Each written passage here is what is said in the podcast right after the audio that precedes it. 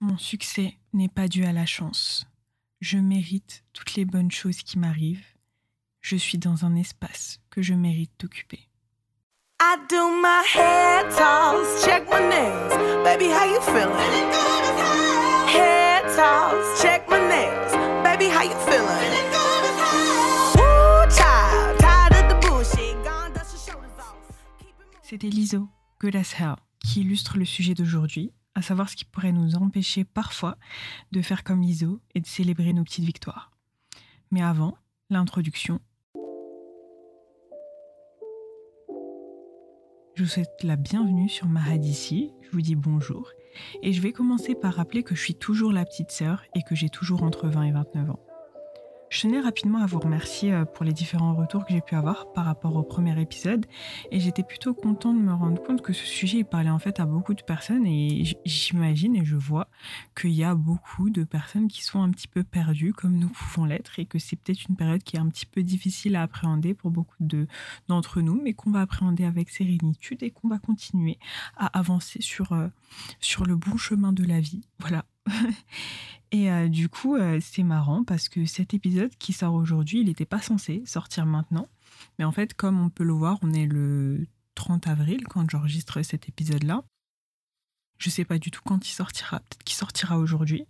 Mais euh, voilà, aujourd'hui, je voulais parler un peu syndrome de l'imposteur parce que c'est quelque chose que j'expérimente de manière assez régulière dans ma vie.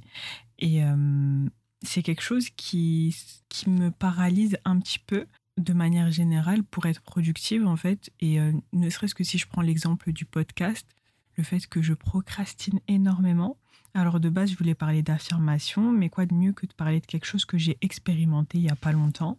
Et euh, bah, c'est-à-dire que j'étais en mode, euh, bah, j'ai la flemme de tout, je retarde les échéances. J'avais prévu initialement deux épisodes par mois hein, quand même. Hein. Et mais euh, voilà, je passais ma matinée dans mon lit à faire des grasses maths. Non pas que les grasses maths soient une mauvaise chose en soi, mais c'est vrai que j'ai cette petite culpabilité de me dire, bah, je continue de vivre comme une ado alors que je suis plus une ado en fait. Et je culpabilise parce que je fais pas tout ce que j'ai à faire, etc., etc. Mais euh, j'ai fini par me raisonner et à me dire que bah, mon corps, euh, en fait, si je ressentais le besoin de me reposer et que mon corps m'envoyait ces signaux, c'est que j'en avais besoin en fait. Et euh, finalement, il y avait un petit peu une manière de trouver l'équilibre entre se chercher des excuses et en même temps vraiment prendre le temps de processer les choses qui se passaient dans ma vie, aller à mon rythme en prenant le temps de faire une pause et du coup de lutter contre cette expérience de l'imposteur. Alors l'expérience de l'imposteur ou le syndrome de l'imposteur, qu'est-ce que c'est?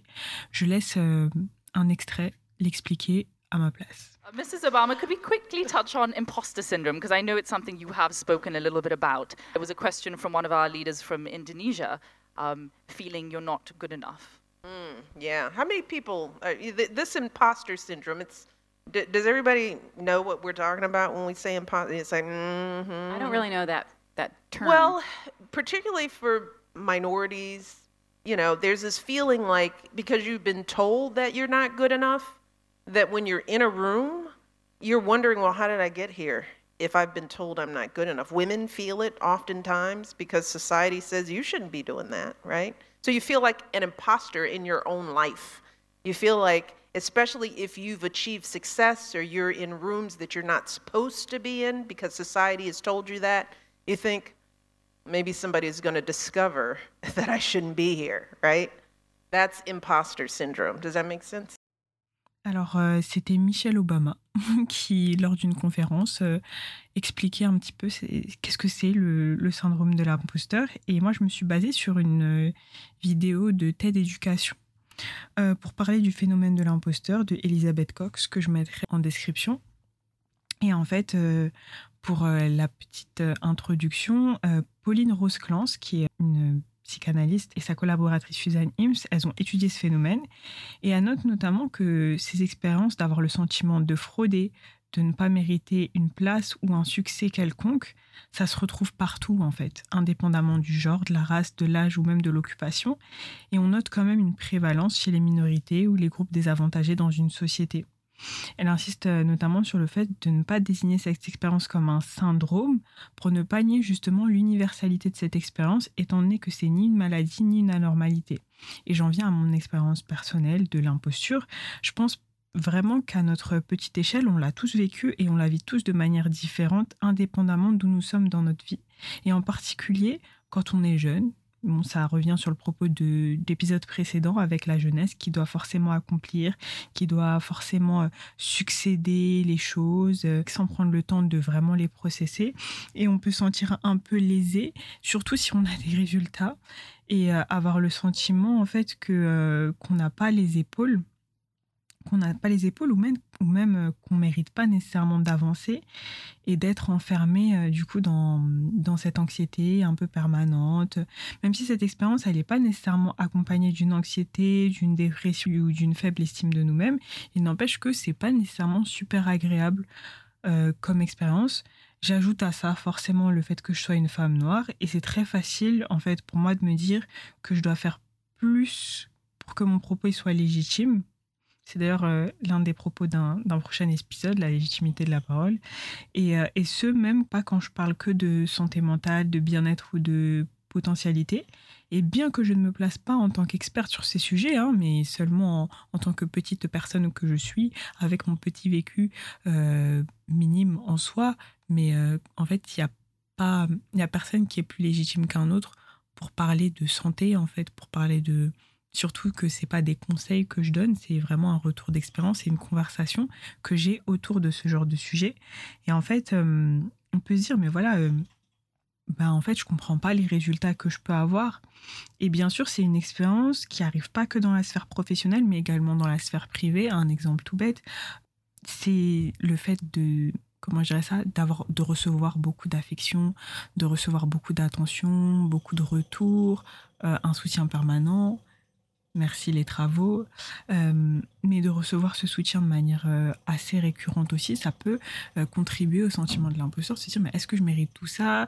Les gens pensent que je suis quelqu'un de bien, en fait c'est pour ça qu'ils m'apportent ça, ils pensent que je suis comme ci, comme ça, c'est parce que je leur apporte ci, ça, ça, mais le jour où on découvre qu'en fait c'est pas vraiment moi, est-ce qu'on va continuer de m'aimer malgré tout? Enfin, tout un tas de, de pensées bien sympathiques.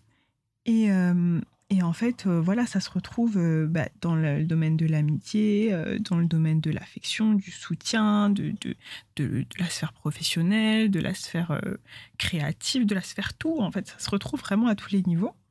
Et cette expérience, elle se retrouve pas seulement quand on parle de personnes qualifiées, parce que souvent, on aura tendance à penser que le syndrome de l'imposteur, ça peut toucher que les personnes qualifiées, parce que c'est les personnes qualifiées qui se disent qu'elles sont pas qualifiées, et, qu'on parle de comparaison avec un succès euh, non légitime par rapport euh, aux autres, qu'ils méritent tout autant. Bah, en fait, Elisabeth Cox, elle parle également de ignorance pluraliste, qui est un concept que j'ai découvert dans cette vidéo, et elle le définit comme notre manière de douter tout seul de nos capacités et penser être le seul à penser que, euh, que on, doute en fait.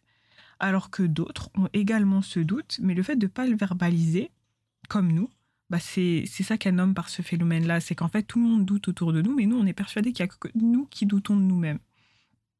Et euh, du coup, c'est une ignorance parce qu'il n'y a personne qui va s'avancer et dire, mais en fait, est-ce que si, est-ce que ça, voilà, bref. Et euh, cette expérience, bah, en fait, par quoi ça se manifeste? Par notamment un manque d'initiative. Parce que du coup, on parlait de, on a parlé de, du pourquoi, et comme j'aime dire, le pourquoi amène souvent au comment, et même si on se focalise beaucoup sur le comment dans ma ici, le pourquoi, c'est une belle transition pour arriver au comment, et on peut voir par quoi ça se manifeste, bah, notamment par un manque d'initiative, euh, ou même euh, ça peut empêcher certaines personnes de partager leur expérience, leur point de vue, ou encore dans mon cas, et comme beaucoup de personnes, une procrastination incroyable. Alors là, euh, demain et après-demain et après-après-demain et, après-demain et, en fait comme ça jusqu'à loin. Et en fait, euh, c'est un sujet que je développerai euh, dans un prochain épisode parce que ça me tient à cœur la procrastination telle qu'elle. Mais c'est quelque chose contre lequel, quand on est dans une sphère, quand on a un moment où on veut s'améliorer, où on veut grandir, où on veut développer notre potentiel, être la meilleure version de nous-mêmes, on se dit, mais je peux pas me permettre de procrastiner, je perds du temps, euh, le temps c'est important, tout ça, j'utilise. Et même ce temps, on va même culpabiliser parce que ce temps, bah, je pourrais l'utiliser pour prendre soin de moi, pour prendre truc. Et en fait, c'est une pression qu'on se met à nous-mêmes. Et euh, ça suffit. Alors, les solutions du coup, on en arrive à là. Euh, encore une fois, euh, je ne vais pas faire des disclaimers tous les cinq matins. Alors du coup, les solutions pour lutter contre, contre le syndrome de l'imposteur ou l'expérience de l'imposture, c'est d'en parler de façon bienveillante, de réaffirmer notre identité et surtout de voir que nous ne sommes pas seuls à affronter cette expérience. Savoir que d'autres personnes expérimentent ça, qui ne se sentent pas nécessairement à, à leur place et bien sûr, même si c'est dur de croire ce qu'on va nous dire dans ces moments-là, mais du coup, savoir que voilà, c'est pas propre à nous-mêmes, euh, voilà, euh, ça nous permet aussi de mieux réfléchir, de prendre un petit peu de recul et de pas prendre surtout les choses personnellement, quoi, sans me dire que bah, les gens vont forcément mentir s'ils m'apportent des feedbacks positifs parce qu'ils ils se réfèrent à des éléments extérieurs. Alors, euh, il y a aussi un exercice pratique qui a un rapport avec les affirmations aussi, j'y reviens. En fait, il y a un, gars sur euh, le YouTube Game qui s'appelle Less. Il a fait une vidéo dessus sur le syndrome de l'imposteur. Si vous êtes anglophone, je mettrai le lien. C'est une vidéo en anglais qui est... Non mais c'est un anglais euh, basique, donc euh, tranquille. Je vais pas revenir sur sa définition, bien qu'il utilise bah, une petite métaphore assez imagée qui pour le coup tombe sous le sens. Il propose notamment une petite méthode qui lui a servi à lui. Et euh, comme on est à propos de tester des méthodes sur Mahadissi pour sentir mieux et booster nos pensées limitantes et exploser notre potentiel, en fait, euh, on va tester. C'est pas très long. Ça passe par l'écriture. Et personnellement, c'est des choses que je favorise beaucoup, l'écriture, parce qu'on a tendance euh, à. Comment je dirais ça Pour process, l'écriture, c'est super on, va passer par l'écriture pour euh, prendre des notes pour des concepts importants, etc. Mais quand il s'agit de soi, on a tendance peut-être à être un petit peu moins conciliant ou appliqué, alors que ça nous aiderait tout autant de mettre euh, nos idées en place, de les coucher sur le papier. Bon, j'arrête mes blabla. Euh, du coup, pour utiliser sa méthode, il nous dit qu'il faut juste du papier, un stylo et une bonne dose d'honnêteté. Il propose cinq questions qu'on peut se poser à nous-mêmes et d'y répondre franchement avec honnêteté en verbalisant ses réponses quand on sent qu'on expérimente cette imposture, peu importe à quel niveau et peu importe dans quelle sphère. La première question, c'est qu'est-ce que tu ressens? J'ai fait l'exercice moi-même dans un souci de, de, de, comment je dirais ça de me laisser prendre au jeu. J'ai fait cette quand euh, j'ai expérimenté euh, l'expérience de l'imposture, je l'ai fait aussi donc, je vous apporte les, réponses que, j'ai eues par rapport au feedback, par exemple, positif que je pouvais avoir au podcast et du fait que je sentais que bah, j'avais pas nécessairement envie de, de, faire un autre épisode ou que j'avais pas la motivation pour le faire. Alors, première question, qu'est-ce que tu ressens? Je me sentais inconfortable. Quel besoin n'as-tu pas rempli? Deuxième question. Bah, en fait, mon besoin de me sentir exclu et négligé, parce que je suis quelqu'un qui a besoin de sentir qu'elle est exclue. C'est pour ça qu'on dit qu'il faut une bonne dose d'honnêteté.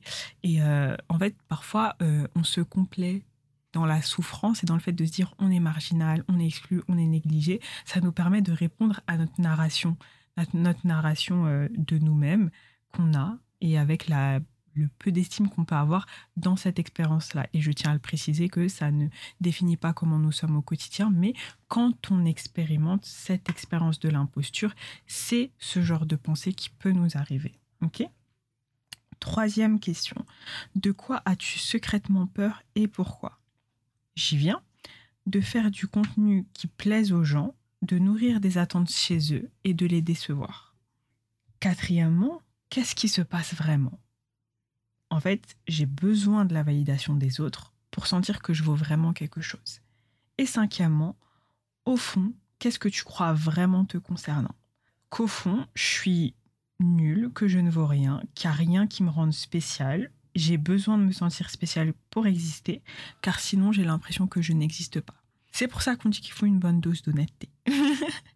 Donc, euh, c'est un exemple, voilà, à très petite échelle. C'est pas du tout comme ça que je me définis au, quotidien. Et même si c'était le cas, bon. Mais euh, en fait, c'est concernant euh, ce podcast, les retours que j'ai eus, l'expérience de l'imposture que j'ai eue. Et je parle du podcast, mais en fait, j'ai aussi d'autres projets sur le côté qui font que j'ai du mal à me lancer ou que, tout du moins, j'ai du mal à faire les étapes pour avancer parce que, etc., etc. Il propose de répondre euh, à ces questions également quand on a expérimenté quelque chose de négatif. Euh, à l'inverse du succès, par exemple, euh, avoir été confronté à une situation embarrassante, comme s'être effondré à une présentation, avoir squeezé toute une partie par peur. Je vous laisse regarder la vidéo, elle est super intéressante, mais faut savoir que tout ce que vous récolterez, ça pourra vous servir en fait à chaque fois. Et en fait, la partie 2, parce que c'est en deux étapes, cette méthode. La partie 2, elle concerne le succès évident.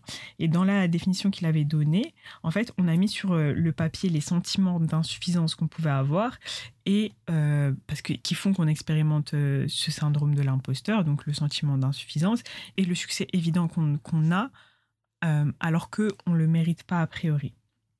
Donc du coup, ça, ça prend un petit peu plus de temps et là, bah, on a besoin d'une année. Et en fait, il s'agit donc de prendre la cinquième question de, à chaque fois qu'on a posé euh, bah, du coup cette expérience, euh, de ce qu'on croit réellement nous concernant et euh, ou peu importe le nombre de fois qu'on a répété l'exercice, les pensées de sentiments d'insuffisance qu'on pouvait avoir. Et en fait, on s'essaie donc à prendre un carnet et, ou un bloc-notes ou un petit ou, des notes sur, euh, sur le téléphone et à écrire chaque jour, en démarrant sa journée, l'opposé de notre pensée limitante. Me concernant, euh, on en a déjà trois que j'ai notés dans mon cinquième point. Donc je vais transformer les je suis nul en je suis capable, je ne vaux rien en je suis précieuse et je ne me sens pas spéciale en je suis unique, par exemple. Et enfin, j'existe en tant que personne parce que je pense que je n'existe pas. Et on ajoute un petit peu d'épices en ajoutant un parce que sur lesquels on reviendra bah, du coup le soir ou y a plusieurs raisons, sentez-vous libre de faire des listes. Sinon, ajoutez euh, vos parce que bah, à votre guise en fait. Et on répète le processus pendant un an. À la fin de l'année, en fait, on se rend compte qu'on aura au moins 365 raisons de penser qu'on est capable. Et c'est ce qui nous amène du coup à verbaliser des affirmations positive, le propos initial que j'étais censée évoquer dans cet épisode, ce qui nous fait un petit teasing pour l'épisode 3 qui sortira un peu plus tôt, je l'espère. Et sur ces belles paroles, je vous laisse sur une citation de Maya Angelou, qui est l'un des exemples qu'on emploie beaucoup quand on parle de personnalité à succès ayant expérimenté cette expérience de l'imposture, qui dit Les gens oublieront ce que vous avez dit, les gens oublieront ce que vous avez fait, mais ils n'oublieront jamais ce qu'ils ont ressenti.